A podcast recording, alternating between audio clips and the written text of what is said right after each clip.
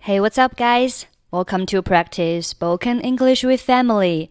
欢迎收听和 Emily 一起练口语，我是 Emily。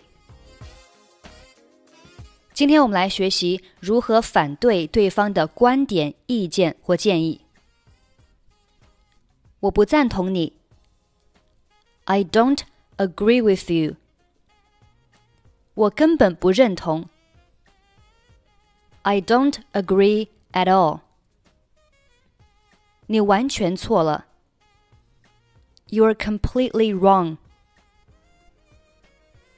你大错特错。You couldn't be more wrong. 你完全错了。You've got it totally wrong. 恐怕你是误解了。I'm afraid you missed the point here. 我不同意这个。I won't go along with this. 那绝对行不通。It would never work. 我怀疑那是真的。I doubt that's true. 我不这么认为。I don't think so. 我不认为这是真的。I don't think that's true. 那不可能是对的。That can't be right. 我不这么看。I don't see it that way. 在这个问题上，我们意见不一致。We don't see eye to eye on this issue. 我们来听几个小对话。Dialogue one. 你觉得我的计划怎么样？What do you think of this plan? 你有没有想过你的想法可能造成的后果？Have you thought of the consequences of your idea? Dialogue two.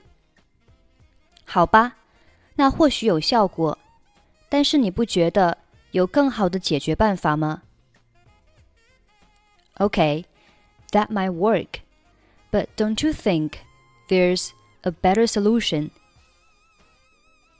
我认为约翰在这个问题上有更好的解决办法。I think John has a better solution to this problem. Dialogue three. 这就是我对这个问题的建议。That's my suggestion to this issue. 我明白你的出发点，但是我认为有更好的解决办法。I understand where you are coming from, but I think there's a better solution. What do you think of this plan? Have you thought of the consequences of your idea? Okay, that might work, but don't you think there's a better solution? I think John has a better solution to this problem. That's my suggestion to this issue.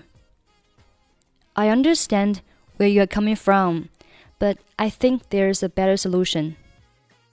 Okay, that's pretty much for today. 想要参与本期节目的跟读版本以及语音打分，欢迎您关注微信公众号“英语主播 Emily”。在公众号里回复“节目”两个字即可加入。I'm Emily. I'll see you next time. Bye bye.